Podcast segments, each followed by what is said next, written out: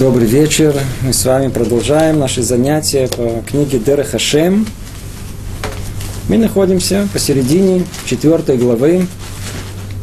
Напомню, в нескольких словах содержание. Мы говорим о положении человека в этом мире. Говорит нам Рамхаль, делает анализ ситуации, в которой человек находится после его творения. И выясняется о том, что указали человеку путь прямой, к цели очень высокой, духовной, но, увы, поместили его в место самое далекое от этой цели. И если там в конце духовность абсолютная, то поместили человека в чуть ли не материальность э, абсолютно. Человек сам материальный, среда, где он помещен, материальный. Желания человека, они материальные. Все, все. Как же может быть, и мы уже неоднократно повторяли, именно в этом был замысел Творца. Именно в этом. Чтобы именно этот спуск стал его восхождением. И оттуда он должен приобрести достоинство и славу, подобных которого нет, и он превратит темноту в свет и заставит воссиять непроглядную, непроглядную тьму. Как это можно добиться?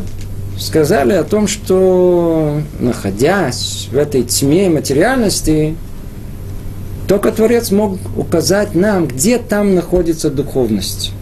Где тут в нашем мире, когда мы живем в простом быту, где находится эта духовность, говорит Творец, знаете же, если вы укажете, если вы только будете соблюдать границы и порядки в этом мире, который я вам дал, уже в одном этом уже будете производить совершенство и духовность. Надо только соблюдать порядок и границы. Дальше мы с вами разобрали, какие порядки и границы, о чем речь идет. Речь идет о границах повелениях запрещающих и порядков это повеления, э, которые э, наоборот э, повелевающие. То есть есть у нас мицвод делай и мицвод не делай. Это есть и самые границы и порядки. Выполняя их, находясь тут, в этом материальном мире, человек, он э, может возвыситься и достичь совершенства. Именно тут, в этом мире. И много мы об этом говорили в прошлый раз, я возвращаться к этому не буду. Тогда разделили э, все деяния человека на ту часть, где непосредственно мы придерживаемся этих э, границ и порядков. То есть непосредственный мицвод, который человек выполняет в течение дня. И на всю остальную жизнь. Сколько человек уделяет времени непосредственно э, мицве? на самом деле очень мало. Если он целый день не учится, то очень мало. Ну, чуть-чуть там сказали благословение, помолились, помовение рук. Вроде целый день предоставлен нам вне служения. И тогда приходит Рамхали и объясняет о том, что это не так. В мире нет ни одной секунды, чтобы человек не находился перед дилеммой, то ли он приближается к Творцу, то ли он отдаляется от Него. Те самые границы эти самые порядки, о которых мы говорили, говорили гораздо более точнее, с точки зрения мецво делай, не делай, они же и находятся в нашей повседневной жизни. Постоянно. Нет такого, чтобы еврей был освобожден от служения Творцу. Нет такого момента. Не когда он домой пришел и тапочки одел – Никогда он спит, никогда находится, извиняюсь, в, по нужде в одном месте, никогда ест, никогда. Даже когда он просто спит, тоже не освобожден. Тоже несет ответственность какую-то за то, как он спит и что он там сделает, что-то что не разбил посередине. Это то, что мы с вами разобрали в прошлый раз. Разобрали, что вся наша жизнь, она, она предназначена одной цели – приближение к Творцу, а это можно достичь только посредством личного совершенства, а его можно достичь посредством исполнения этих повелений, делай и не делай, то есть тех самых границ и повелений, которые Творец установил для нас. Сегодня мы сделаем еще один шаг, и те, кто учит это по книге, мы находимся сейчас в восьмом параграфе. И тут вдруг неожиданный такой переход идет, на первый взгляд, неожиданно, на самом деле он самый, что не есть логичный. Дальше говорит Рамхаль так. Что должен человек усилить в себе, так это любовь к Творцу и страх перед Ним. Любовь и страх. С точки зрения порядка изложения это не совсем ясно. По той причине, что мы говорили о 613 заповедей, а любовь и страх это только две мецвы из 613. И вдруг они выделены. Выделены. А это первое. Второе, э, тема страха и любви, кто посмотрит оглавление, это дальше, да, там, где написано о служении Творцу, там это разбирается. Что это делает тут? Мы сейчас это дальше поймем более глубже, но только тут скажем, что на первом этапе Рамхаль хочет построить нам всю иерархию приближения к Творцу. В общем, сейчас речь идет о самых, в самом начале, о, на уровне идей, как эта иерархия приближения к Творцу, как она построена. Мы находимся в материальности. Первое, что нам дает, дает нам мицвод, повеление масиот. Делай тут, в этом мире, произведи воздействие. Надо что-то делать. Это не, не умозрительное упражнение, а непосредственно что-то нужно. Это не делай, а это делай. Это один уровень. Сейчас мы поднимаемся на второй этаж человеческой души, там, где находятся наши эмоции, там, где находится любовь и страх. И говорит, в этом месте это тоже необходимый соучастник приближения к Творцу. И без него мы никуда не, не приблизимся. Основные силы, которые там есть, это сила под названием любовь и страх. В человеческих эмоциях можно найти много оттенков, многих-многих сил. Не наша тема, мы уже об этом много раз говорили. Но то, что основное, основные две составляющие, это любовь и страх. Давайте только вначале прочтем, что говорит Рабхаль, а после этого постараемся разобрать, да, тут немного написано. Снова, что должен человек усилить в себе, так это любовь к Творцу и страх перед Ним. Для этого он должен размышлять о его великой э, вознесенности и о низменности человека, и преклониться перед ними, устыдиться перед его э, вознесенностью. Так по-русски по почитать, повинен. Пусть человек страстно желает быть одним из его рабов – прославляется его, э, прославляться его славой, восхваляться его величием, ибо любовь и страх перед Богом – сильные средства, приближающие человека к его Создателю, очищающие тьму материи, и зажигающие сияние души и поднимающий человека от возвышенного, от возвышения к возвышению, пока он не достигнет близости к Творцу. Что вам сказать? Как переводчик бы не старался на русский язык перевести, это практически невозможно на, в оригинале это читается с такой легкостью и пониманием. На русском языке, я не знаю, мне было тяжело, как вам. Поняли? Не знаю, ну, положим, что поняли.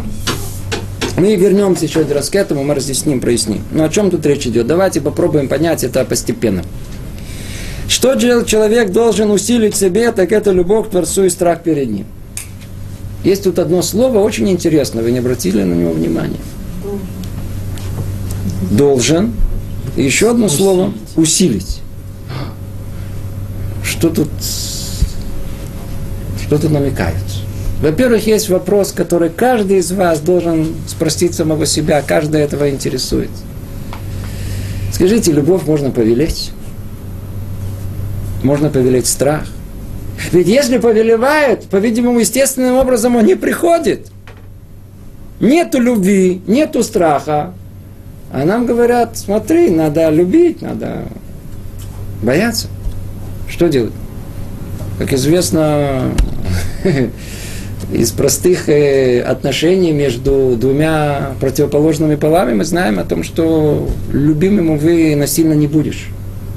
Невозможно заставить любить. Так о чем же речь идет тут? Ну, тут речь идет о любви к Творцу, может быть, там по-другому. Так вот, нет разницы, что вы знали по большому счету. То, что говорю, надо в скобках, естественно, все поставить. Между любовью к девушке, к юноше, к будущему своему жену, жене и мужу, мужем и жене. И Творцу. Есть что-то, что Творец в нас уже вложил. Нельзя действительно повелеть, все правы. Нельзя повелеть любить. Нельзя повелеть э, боязнь. Но что можно повелеть?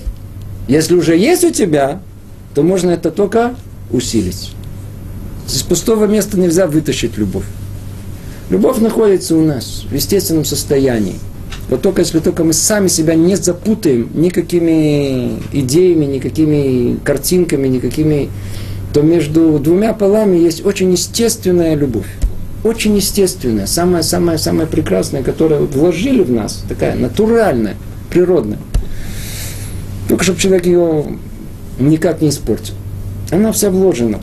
Спокойно. И вы увидите, как она сама пробудится, пробуждается. Иногда только надо с небольшим усилием. И все наши занятия по поводу э, отношения между мужем и женой, это только чтобы усилить то, что Творец нам уже дал как подарок. То же самое по отношению к э, Творцу. К нам заложена эта любовь естественным образом. У детей. Речь как дети, которые дети, как, как они к этому относятся естественным образом. Эта любовь находится в таком совершенно нормальном состоянии. Единственное, что, когда, находясь в обществе, может быть, не самым достойным, э, это можно уйти. Но просто с ребенком, для ребенка ясно и понятно, что есть Творец, есть тот, который вокруг это все, все творение сотворил, и который нам все это дает, и все, все, все. Все благо исходит от Него. Совершенно ясно. И пробуждается эта любовь, и, и можно говорить с ребенком о страхе. Когда мы вырастаем, у нас это пропадает. Что нужно только сделать? усилить то самое зернышко, которое уже заложено в нас. Это то, что намекает нам тут э, э, Рамхаль. Он говорит, что должен человек усилить себе. Слово должен, потому что это две мецвы, которые мы обязаны соблюдать каждую секунду. Это две мецвы, это два повеления, это два порядка, которые установлены в этом мире. Любовь и страх. Поэтому мы теперь уже больше понимаем само предложение, что должен человек усилит себе, что должен человек усилить себе, так это любовь к Творцу и страх перед Ним. И страх перед Ним. Давайте чуть-чуть, чуть-чуть поймем глубже эту тему, несмотря на то, что мы о ней с вами говорили, в, когда изучали книгу Мцелат и Шарим, там тема эта была очень важная, и нам важно было осветить, давайте чуть-чуть повторим и углубимся. Но уже на уровне таком более э, формальном, более абстрактном – даже позволим себе спросить такой вопрос, откуда вообще появилась эта любовь и откуда появился страх, прежде чем мы даже выясняем, что это такое. Надо знать, что и мудрецы указывают, что творение мира, оно идет по нескольким принципам. И этот принцип соблюдается во всем мироздании. Начало творения было двумя силами, которые условно у нас называют одно хесед, а другое гвура. Эти две силы, которые я не перевожу, чтобы не привести нас в заблуждение, они в каждом уровне этого мироздания выражаются совершенно по-другому. Другими именами, другими понятиями, но корень всего находится в этих двух силах. И мы часто встречаем, что есть, предположим, сила, которая притягивает, а есть, которая отталкивает. Одно название. Можно то же самое назвать э, совершенно по-другому. Э, положительная и отрицательная сила. Можно назвать ее сила принимающая и сила дающая. Наоборот только. Сила дающая, сила принимающая. Можно назвать это мужское начало, и можно назвать это женское начало. Можно это назвать э, собирающая сила и сила разбирающая. У нас есть много возможностей в зависимости от того, где мы рассматриваем проявление этих сил, дать им название совершенно другое. Но смысл и сила одна и та же. И когда мы добираемся до служения Творцу, до того этажа и чувств и эмоций человека, эти две силы приобретают в душе человека совершенно, по крайней мере, другие названия. Та же самая сила Хеседа, она выражена в душе человека как любовь, и Гура, она выражена как страх. Как страх. То есть мы видим, что эти силы, они фундаментальны в этом мире, фундаментальны.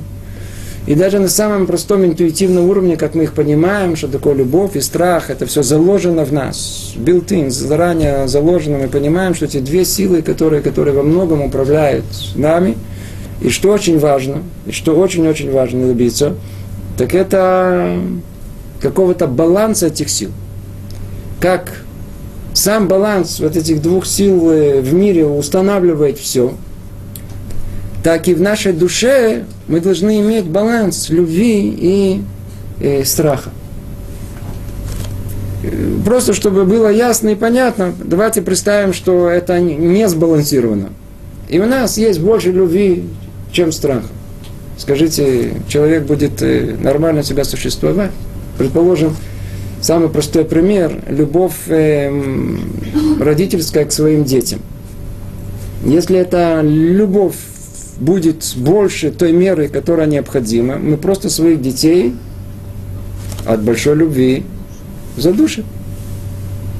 Но с другой стороны, если мы будем только э, вести себя мерой страха, а вдруг мы что-то не то скажем, не то сделаем, то мы вообще никак, никакого участия в воспитании детей даже не, не, не произведем. И так во всем, и по отношению к себе. Если мы себя чересчур много любим, мы какие-то, какие законченные эгоисты. Если мы чересчур боимся своей тени, то, по-видимому, что-то там в нас принципиально не хватает, и не будем называть это э, каким-то именем даже. В мире должен быть баланс между этими двумя силами. И этот баланс, он уравновешивает э, такое очень это, шаткое это равновесие, оно, оно, оно, в принципе, и должно управлять нормальностью этого мира. Страх, он находится на всех уровнях человеческой души, точно так же, как и любовь. Мы уже много раз говорили об этом. У человека есть три этажа души, есть часть телесная, мы ее называем нефиш, она представитель в душе той части материальной, телесной, которую мы ощущаем. Есть над ней какой-то представитель эмоций человека, чувств, условно мы их называем руах, и над ним есть э, третий этаж деятельности э, интеллектуального человека, там разум находится, мы, там находится э, стремление к духовности, мы это называем нишама. И вот согласно трех этих этажей и есть понятие страха, и есть понятие любви. На уровне самом низком есть понятие, то, что на языке Тары мы называем паха. паха. Если ну, большинство из нас знакомы с языком Тары, пахат – это страх простой, бытовой, непосредственный. То есть есть некий объект, который на меня сейчас надвигается – или события, и я понимаю, что сейчас дело плохо закончится. Поэтому я боюсь. Сейчас кто-то зайдет, там с автомата, не знаю, что-то произойдет сейчас. У меня есть непосредственно кого бояться. Страх инстинктивный. Называется пахат. Это на самом низком уровне. На этажом выше находится эйма. Эйма – это совершенно эмоциональный страх, который непосредственно ничего не угрожает, но жутко страшно типа фильмов ужасов, которые там на тебя что-то там, я знаю, какой-то покажут какую-то физиономию страшную, или кто-то, какой-то акула хочет тебя растерзать, и человек сидит, не может заснуть, он а, стрясется, он, он понимает, что глупости, никто на него не напал, но все равно эйма, напала на человека. И только над этим есть э, уровень совершенно другой, страх, который не связан ни с непосредственным угрозом телу, не страх, который просто нагнали на душу человека, и он в этом ужасе сидит, как фильм ужасов, говорят, в ужасах это сидит, не может выйти из этого, а страх, который исходит исключительно из э, интеллектуальной деятельности человека, когда разум осознает, что нужно бояться, что есть перед чем, точнее надо сказать, перед чем благоговеть. Это уровень совершенно другой, совершенно другой. То же самое есть на уровне э, любви. Уровень самый низкий, на уровне телесном, у нас называется это тава. На уровне чуть повыше это называется чука, то есть на уровне э, эмоциональном. И только на уровне самом высоком называется ава. В обыденной речи у нас все перепутано и не точно употребляется. А на нашем языке есть точные термины, что к чему относится. Получается о том, что самый низкий уровень, то же самый пахот и тава, это, и, и та же самая има и чука, они больше относятся к любви к себе, некие инстинктивные вещи, которые, э, э, с одной стороны, защищают нас, но так или иначе они эгоистичны в нас. В отличие от этого, э, уровень более высокий – это ира и ава, это часть альтруистическая, которая есть. То есть там, там, там нету вот этой примеси моего я, которая все мешает. Получается, что то, что Творец хочет от нас, это не того страха простого о том, что сейчас подойдут, и кто-то там стукнет, или э, кирпич на голову упадет, или кто-то гафнет из-за угла. Страх – это порождение разумной деятельности. Осознание, понимание величия Творца, как он тут, тут, тут говорит. Об этом и речь идет. Вот сейчас мы поймем, давайте, что тут сказано, снова повторим, как есть, перевели, так есть, попробуем снова прочесть. Нужно усилить в себе любовь к Творцу и страх перед Ним. Для этого он должен размышлять о его великой вознесенности, то есть о величии Творца и о низменности человека – Представить себе, насколько Творец велик. Хотя по той причине, чтобы понять, что весь мир во всем колоссальном многообразии и в масштабах, которые есть вокруг нас, все это порождение Творца. Если мы начинаем это постепенно осваивать и разбирать, и осознавать еще, еще, еще, еще, то неизбежно мы приходим к, к величию вознесенности Творца. А с другой стороны, что есть человек? Ничего. Чем был больше человек, чем больше понимали, тем больше они говорили, кто я вообще такой. Я никто. Так говорили все наши мудрецы. Человек, наоборот, это в отличие от того, что принято у нас. Помните, мы приехали из страны, где человек это звучит гордо. А у нас э, все наоборот. Творец звучит гордо. А человек все-таки надо как-то в соответствии с, надо вообще куда-то поменьше этой гордости, поменьше этого. Все проблемы в мире, все войны в мире, все недоразумения в мире из-за этой гордости. Куда вы с этой гордостью еще больше хотите ее развить? Нужно, если человек, он э, будет размышлять о величии Творца и о низменности человека – преклоняться перед Ним и устыдиться перед Его возвышенностью. Кто я такой вообще? И тогда что? Это породит в нем те самые, пробудит в нем, усилит в нем те самые чувства страха и любви. О каком страхе и любви мы снова говорим? Это на языке Тары называется ирата рамымут, страх благоговения – и любовь, это, это ничего не добавляется, это ясно и понятно, это любовь к Творцу, это вещь очень высокая. Это порождение разума, это любовь. Это порождение, которое исходит, она, а корень, я извиняюсь, то надо уточнить. И страх, и любовь, оно исходит из эмоций человека. Но пробуждение, оно приходит из разума человека. Вот это очень-очень важно. А мы не можем этот, э, э, э, э, э, э, любовь и страх, они не находятся в разуме человека. Мы сказали, что это порождение разума. Но что делает э, разум? Он пробуждает эту любовь, он пробуждает ее, э, этот страх. Но где он пробуждает? Естественно, в эмоциях человека. Нет другой, э, другого пути. Она не, не, страх и любовь в других местах не находятся. Но это порождение исключительно умозрительной деятельности человека. Это то, что есть. Это то, что есть.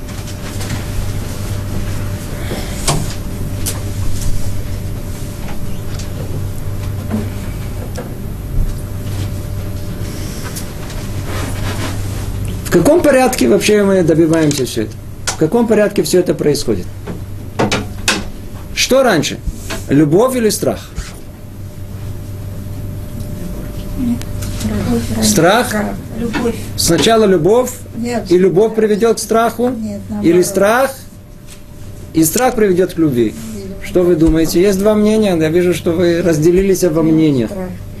Эта вещь э, действительно непростая. Если мы э, э, обратимся к тому самому тексту, то уже из текста мы видим, что нам Рамхаль намекает, что человек должен усилить себе, так это любовь к Творцу и страх перед ним. Что вначале?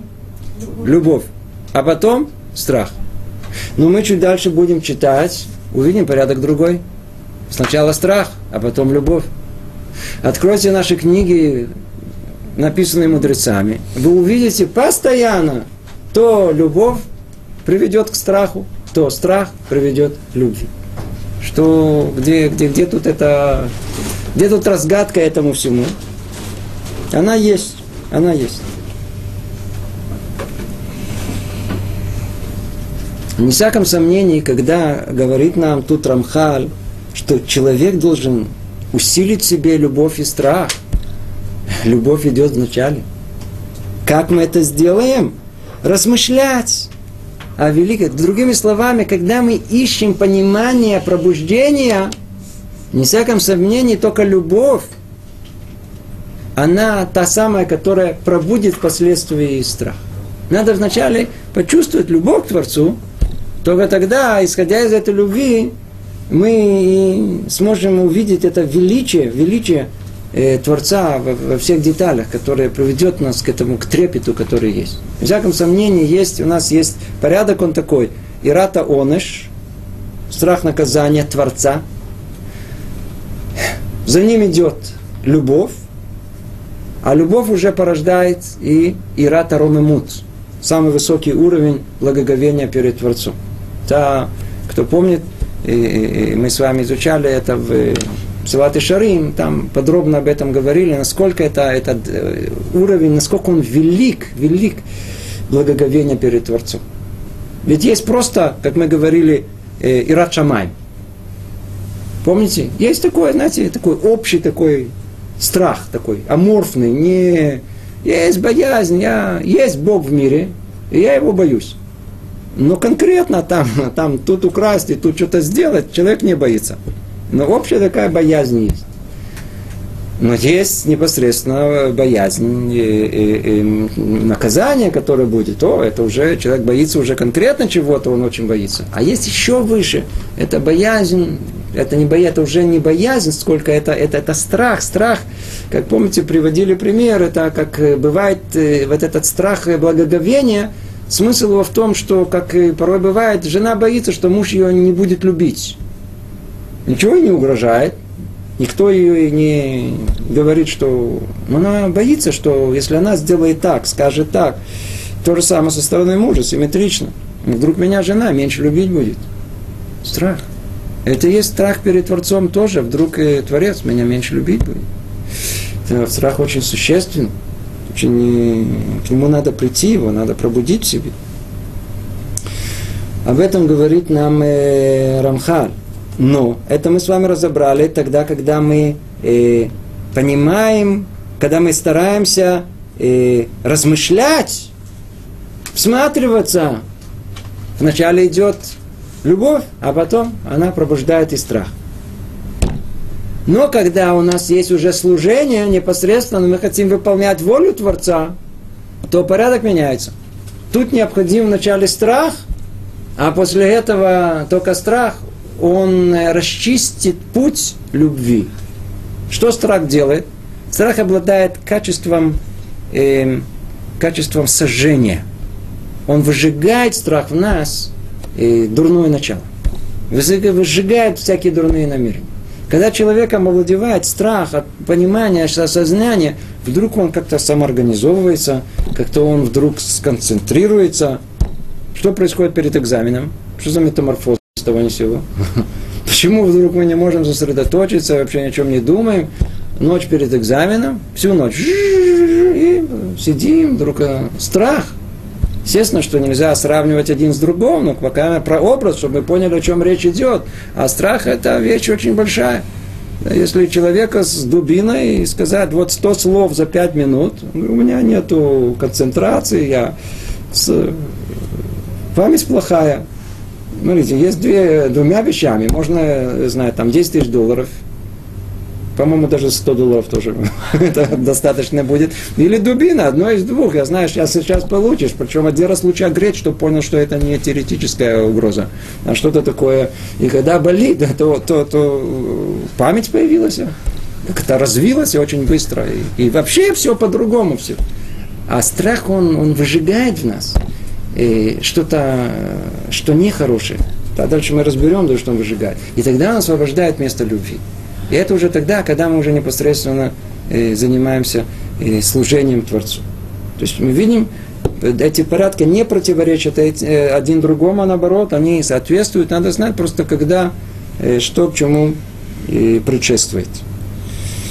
И давайте только еще чуть-чуть продолжим, что тут кроется дальше. Ибо любовь и страх перед Богом – сильные средства, приближающие человека к его Создателю – очищающую тьму материи, зажигающую сияние души. О, видите, прям все, что мы сказали. Слово в слово. Ибо любовь и страх перед Богом – сильные средства, приближающие человека к его Создателю. Как они приближают? Посредством чего? Очищающие тьму материи. Кто очищает? Страх. Еще как очищает? А что зажжет это? Но ну, это недостаточно сожжет там все внутри. Сидеть буду. Не сдвинусь с места. Я знаю, буду в страхе, не выйду, а вдруг что-то нарушу, кого-то увижу. И не знаю, что произойдет. Не знаю, что-то съем не то. Не буду не есть, вообще не буду двигаться. В полном страхе. Нехорошо. Надо что-то, чтобы меня продвинуло теперь в хорошую сторону, в, к Творцу, положительно. Что должно зажечь сияние моей души. О, это уже любовь. Поэтому две все служение Творцу строится на двух этих качествах. Любовь и страх. Любовь и страх. Говорят мудрецы, что любовь и страх – это как два крылья в служении Творцу. Этот пример проводили тоже неоднократно, снова его повторим. Представьте себе, что есть у нас э, самолет. Самолет. Для того, чтобы самолет взлетел, ему необходимо два, две составляющие важные. Нужно крылья, точнее наоборот, нужно э, порядок не такой. Нужно, чтобы был двигатель, и нужно, чтобы были крылья. Потому что если у нас будет двигатель, а крыльев не будет, то он будет нас куда-то толкать, но никуда мы не взлетим. Мы будем на взлетной полосе. Голова, чтобы не перевернуться в ее конце. А если у нас только будут крылья, без э, двигателя, то мы будем ими махать. Естественно, у нас будет такое впечатление, что мы летим. Но это, что называется, виртуально, не в воображении, а не в реальности. Получается, что одно без другого просто не может существовать.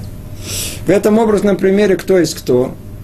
Двигатель – это наш разум. Два крыла – это любовь и страх – если мы будем только пользоваться разумом, одно намерение, э, одни звуки, будем двигаться, на, на, на, на, никуда ничего не взлетим. Будем пользоваться только любовью и страхом, без разума, ну, это просто порхание воображения, это будем, нам будет казаться, что мы молимся, и мы соблюдаем, и мы религиозны, и мы... Это не... Когда добиваемся истинного результата только тогда, когда человек, он способен собрать вместе и разум человека, как мы видим сейчас, сейчас мы начнем, откуда он появится, от изучения Тары. Там двигатель находится в разуме, намерение и эмоции человека, любовь и страх. И вот тогда, тогда когда разум пробуждает эти эмоции правильно, страха и любви, вот тогда у нас есть самолет, который летит высоко-высоко и может подняться за облака, а там и подняться к Творцу. Тогда есть тот человек, который может приблизиться к Творцу. Помните ту историю, как пришел, по-моему, то я уже не помню, о ком Абаль по-моему, э, хотел зайти э, в какой-то бейтмитраж, в синагогу, и остановился, не мог зайти. Спросили его, Ребе, что такое? Ну, как всех хасидских историях. Он говорит, не могу, тут полно молитв и учебы. Адраба, пожалуйста, так тем более надо. Вы не понимаете, все осталось тут. Без не было, не было крыльев, которые подняли все эти молитвы наверх. О чем речь идет? Служение Творцу – это тема, которую мы будем разбирать дальше. Но мы уже об этом говорим, невозможно не сказать. Невозможно служение без Творцу, Творцу без участия всех сил человека. Телом производить деяние, эмоциями должны участвовать любовью и страхом, когда мы находимся в молитве, когда выполняем мецву, когда просто живем. Это человек должен быть живой, живой, с участием этой любви и страха перед Творцом. И, естественно, руководитель всему, кто всем этим управляет, это разум человека, отточенный, прямой, имеющий этот здравый смысл э, и не запятанный ничем, все это рисуя в идеале, это разум человека, который должен вести его, это двигатель всего, но только все это в едином целом есть. Тело, которое подчиняется нашим эмоциям, эмоция подчиняется разуму, и тогда человек, кто он, как мы говорили, мелех, он, он царь, он руководит собой, это идеал, к которому мы стремимся. И тогда он придет к совершенству. Снова повторим, что написано тут, ибо любовь и страх перед Богом – сильные средства, приближающие человека к его Создателю, очищающую тьму материи страхом, зажигающие сияние души э, любовью, и как результат поднимающий человека от возвышения к возвышению, пока не достигнет близости к Творцу. Это несколько слов Рамхаля о э, что есть любовь и что есть страх. И он это пишет э, как часть объяснения, э, как мы выходим из материальности этого мира, куда он нас поставил. Снова-снова возвращаясь к этой идее, что спуск станет восхождением. Как спуск в этом мире станет восхождением? Тогда, когда мы исполняем эти митцвот, мы это выяснили на прошлом занятии, и, и, и, и, и исполнение непосредственной вот этой жизни, оно в мире действия находится. Сегодня мы поднялись на еще один этаж, на этаж эмоций человека, который обязан участвовать во всем этом. Обязан. Мы должны все пробудить в себе эти эмоции. Как говорит Рамхали, это очень важно снова и снова подчеркнуть. Человек должен усилить себе это. То есть есть в нем любовь к Творцу, есть страх, надо только усилить, пробудить. И тогда мы увидим, как у нас есть крепкие, здоровые помощники, которые, которые нас э, будут провожать и помогут нам в служении Творцу, как положено. Теперь давайте перейдем к девятому пункту, и мы сразу видим, как есть у нас теперь как бы дополнительная ашламат атмуна, то есть это некая, если, правда, это еще не завершение, это еще это будет еще одна дополнительная вещь впоследствии, но еще то, что дополнительно, что необходимо для приближения к Творцу, к достижению совершенства. Это девятый параграф, кто следит, Бог дал нам одно средство, которое возвышается над всеми другими средствами приближения человека к Нему. Это изучение Торы.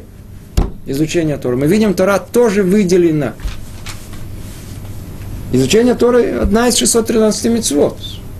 Но оно выделено как то, что Кенегет Кулам. Она имеет э, вес, как все другие мецвод, которые есть.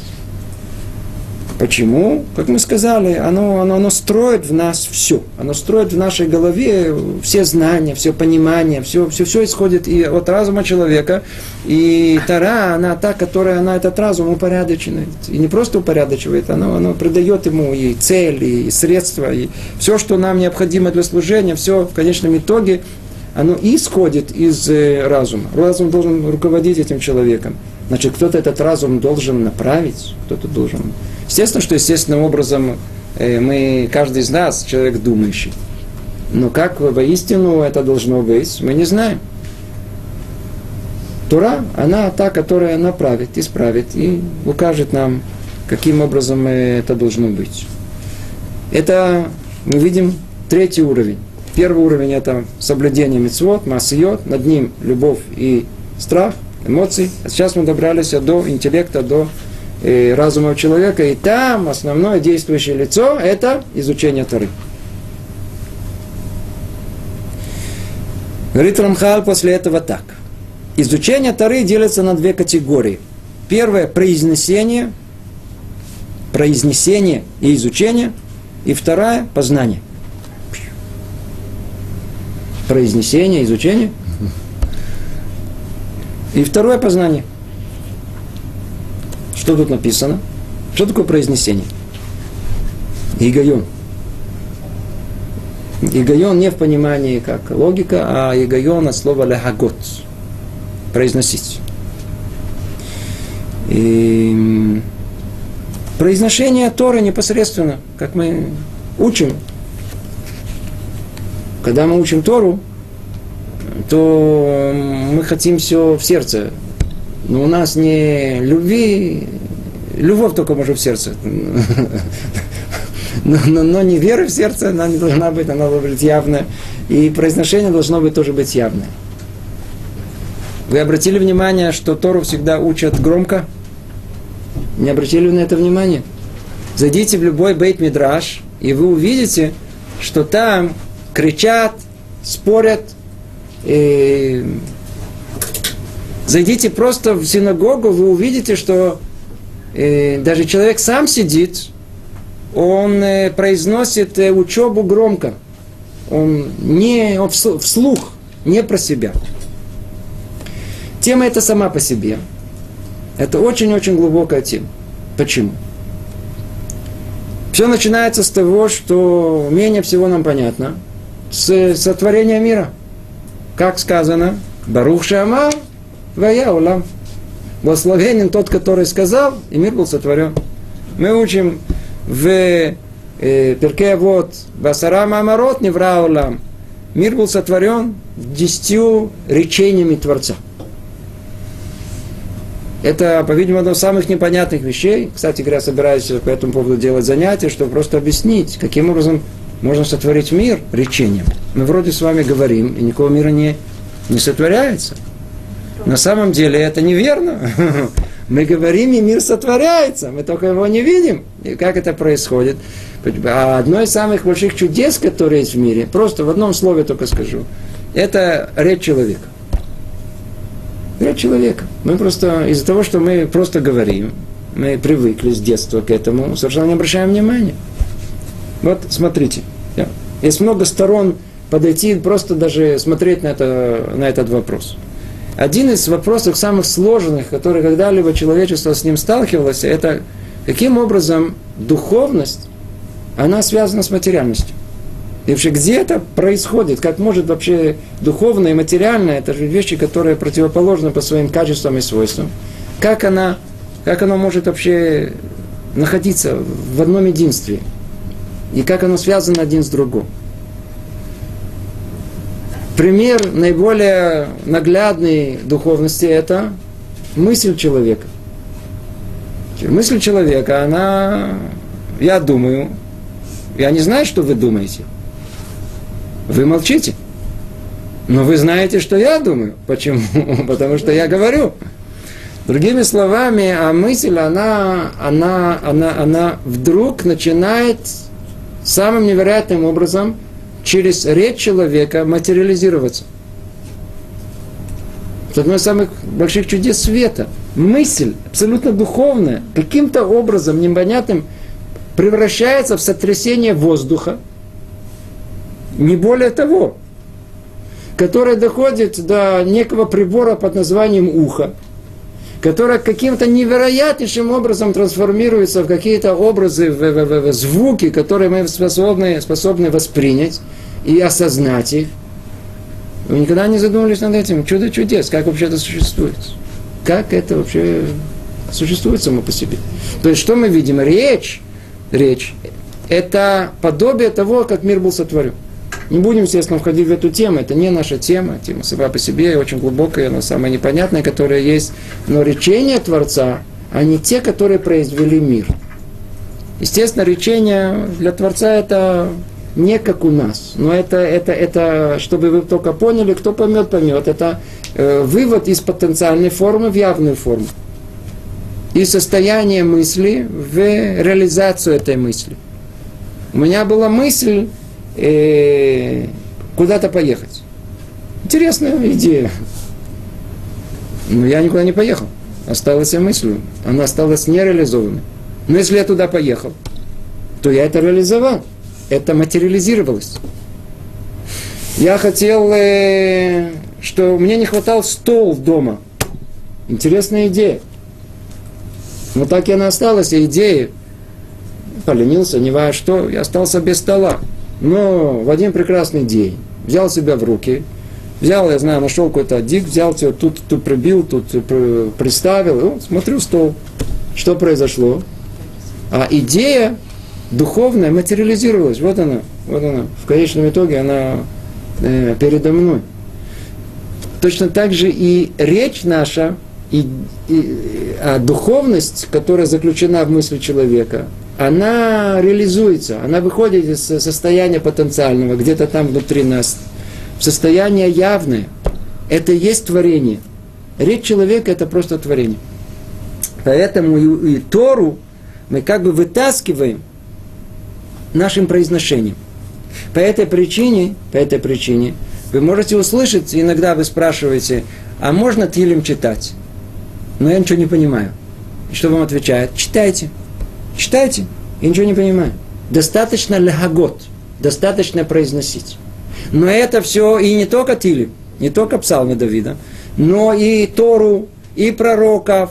Вы можете совершенно спокойно э, произносить, не понимая ни одного слова, и есть уже что-то, что есть в этом заслуга, и очищение, и э, плата, и все, что мы хотим. Но не Тора устная. Огромная разница между письменной Торой и устной.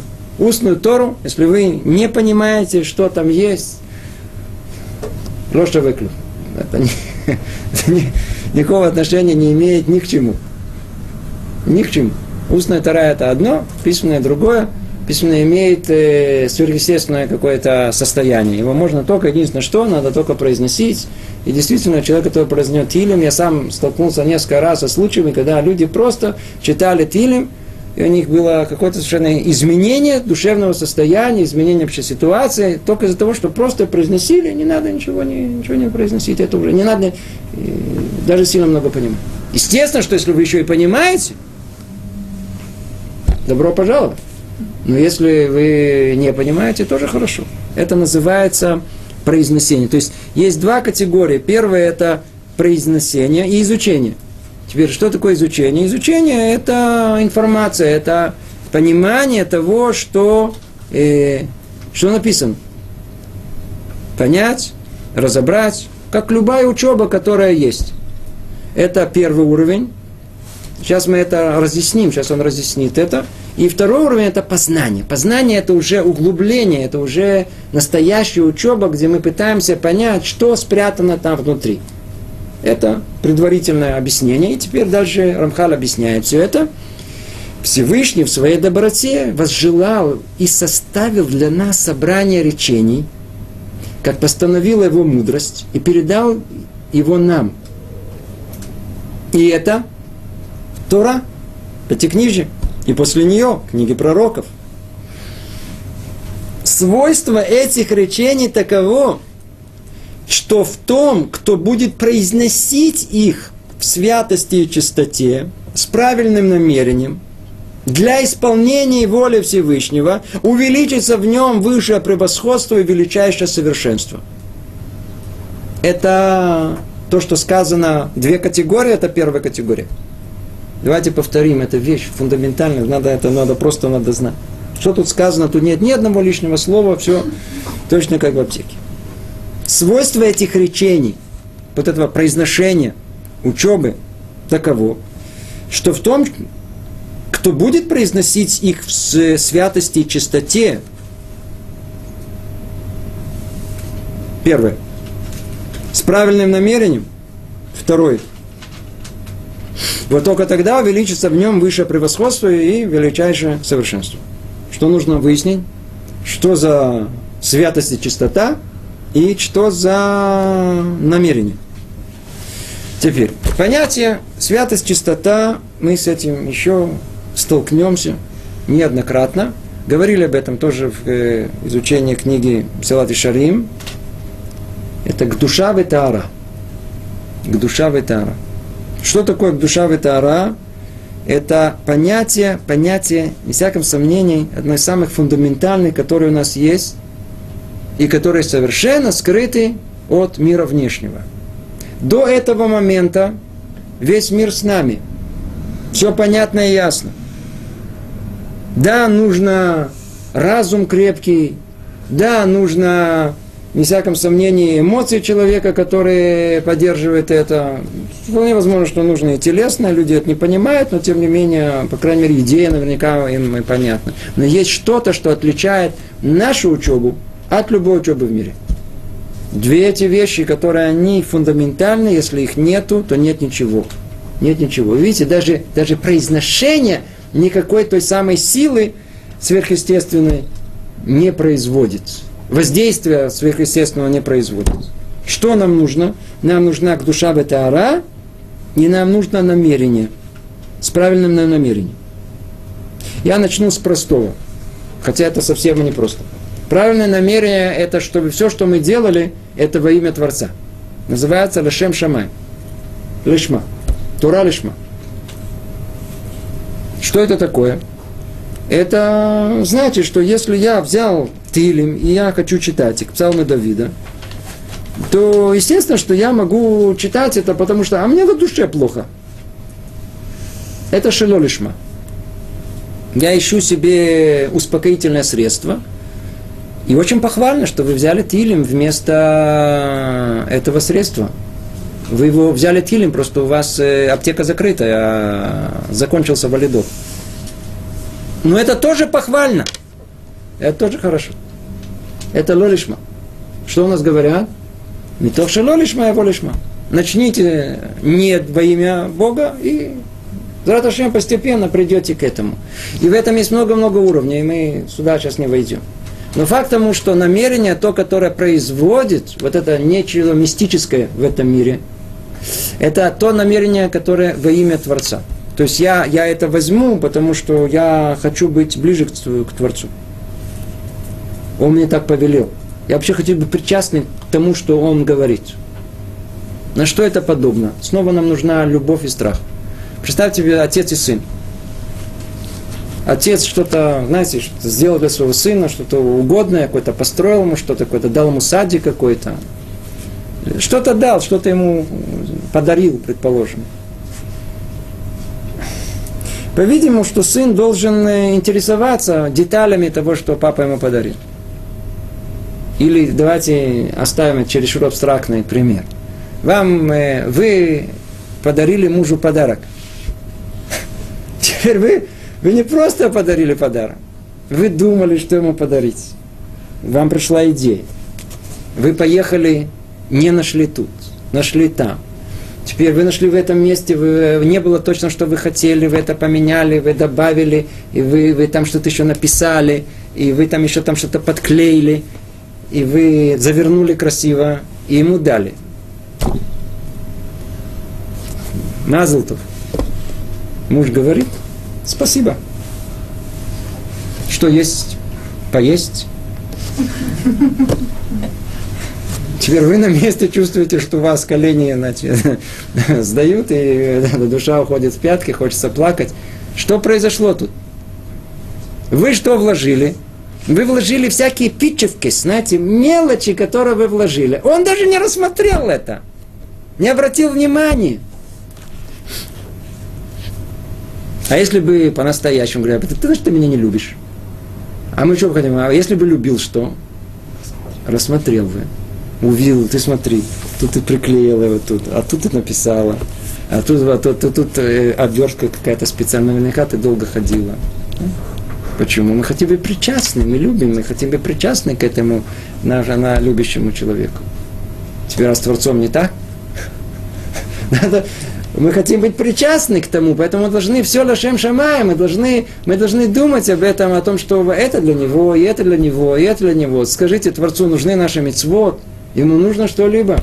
Мы уже этот пример тысячу раз приводили. Ему, ему нужно только намерение, которое вот это, это возится вокруг этих мецвод. И до сердца человека, это то, что человека Творец от нас хочет. Это как если бы нам надо было дать подарок какому-то мультимиллиардеру. Билл Гейтс пригласил нас к себе на день рождения. Что купим? Особенно не ясно, что, что его заинтересует. Зашли в магазин, посмотрели, в общем, даже, даже непонятно, даже если две зарплаты, э, если зарплаты на два года вперед, но смысла тоже же нету, это же просто нет ничего. Что мы здесь, что мы вам подарим? Скажите, что мы подарим? Мы подарим ему безделушку. Неважно что, любую, сколько за, за какие-то, за 10 долларов, за, за 50 долларов, ну что. Мы ее как-то обвернем так, еще обвернем так, и напишем, и бантик завяжем такой, и еще что-то приклеим. И, и, чтобы он видел, что мы что-то вложили, вложили что-то от себя. Так и Творцу нужно, э, Билл Гейтсу нужен наш подарок. Мы наверное, видим наше внимание, как мы старались. То же самое жене нужно видеть, что, что муж старается вокруг нее, бегает, бегает вокруг нее, пыхтит, пыхтит. Не надо, оставь меня, мне не нужны твои подарки. Мне надо, видишь, как ты, как ты, как ты бегаешь, что ты хочешь мне угодить. Хорошо, что не купил. Здорово, что ничего не купил. Но здорово, что ты пошел его искать. Приятно. Что Творцу нужно? Творцу нужно наше это лашем шамай. Чтобы я лайтасек, лайтасек им да, что это, что это была причастность у меня к этому, ко всему этому. Это лашем шамай. Теперь, надо произносить все, что мы, Тару и все, с целью во имя Творца, с целью приближения к Творцу. Тогда это первое условие этого э, э, сверхъестественного какого-то э, воздействия – которое будет этого прочтения. И второе условие – это святость и чистота. Святость и чистота – это вещь очень-очень непростая. И по-русски это душа и тара. Тара. По-русски душа это Это не по-русски, я прошу прощения, хорошо заметили. Это не по-русски, на языке тарык душа витара. Но из это понимается чуть-чуть э, проще, что это такое. Я не понимаю по-русски, что такое это святость, я не, не чистота. Помыл руки, что вы хотите от меня? Тара я понимаю, что такое. И что такое к душа я понимаю, что такое. А, а помните, мы изучали это два, эти два понятия. Тара, она согласна тому, чего нельзя делать. Если я не запятнаю себя ни в чем, то та самая чистота на уровне духовном называется тара. Называется тара, тара. Что это конкретно означает? Это означает, что когда я учу, когда я произношу, у меня там нету дополнительных мыслей. Наша голова переполнена, забита всякими разными мыслишками которые мы бы очень бы не хотели бы, чтобы они светились, чтобы они были видны, и кто-то их рассмотрел. Всякие разные нехорошие мысли. Мы должны, это, а состояние Тара в первую очередь относится, в первую очередь относится к тому, что мы не имели не, не негативных э, эмоций. Я взял Тилем, потому что я настолько рассердился на своего соседа, я, в принципе, его ненавижу. Но чтобы себя успокоить, я взял теле. Ничего не получится. Никакого сгулы тут не, не, не произойдет. Ничего не произойдет. То мы не можем находиться в состоянии негативном с точки зрения качеств человеческих и эмоций и надеяться, что это к чему-то нас приведет. Не дай Бог. Не можем. И то же самое, мы не можем находиться в демьянот, в этих фантазиях наших, и считать, что это тоже что-то в нас изменит. Помогает, когда мы находимся в состоянии таара, духовной чистоты. Называется таара. Но вы думаете, это все? Есть еще, это со стороны минуса. А что есть еще? Со стороны плюса. Теперь надо еще, что эту душу еще пробудит, разбудит, и приведет ее в активное состояние. Это уже качество под названием душа, которое приподнимает все, даже самое-самое-самое такое телесное, которое, которое так душа, она все приподнимает. Представьте себе, что человек в таком состоянии, в таком состоянии, он читает Гилим Лашем Шамай. Это совсем другое. Теперь я не хочу вас разочаровывать. У нас есть понятие метох лишма, балишма. Даже если человек – исходит из своих вот такой, какой он есть, не помытый, рассерженные, все равно лучше взять книгу Тилем, чтобы себя успокоить. Если это помогает. Я вам говорю, это не поможет, но если вас помогает, пожалуйста. Это тоже хорошо. Почему? Потому что со временем подобная практика, она приведет к чему-то более высокому.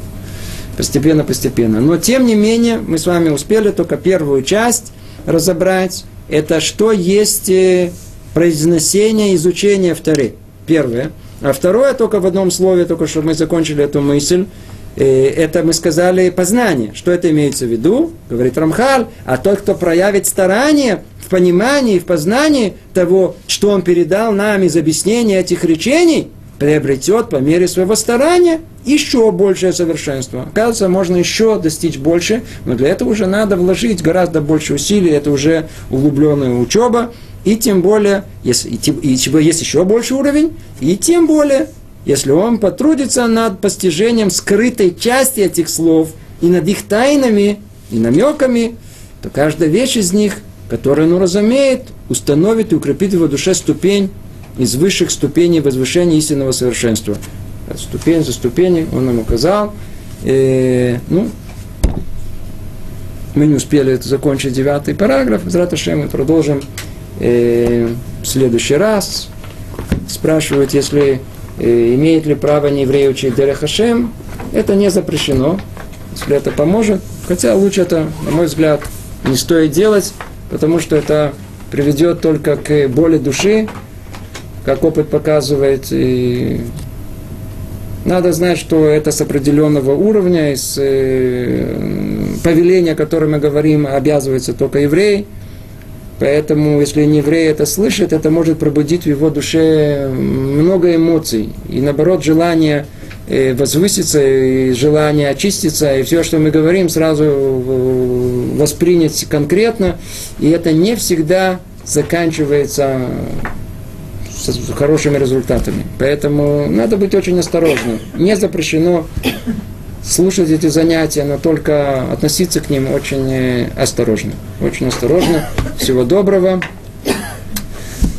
Привет из Иерусалима.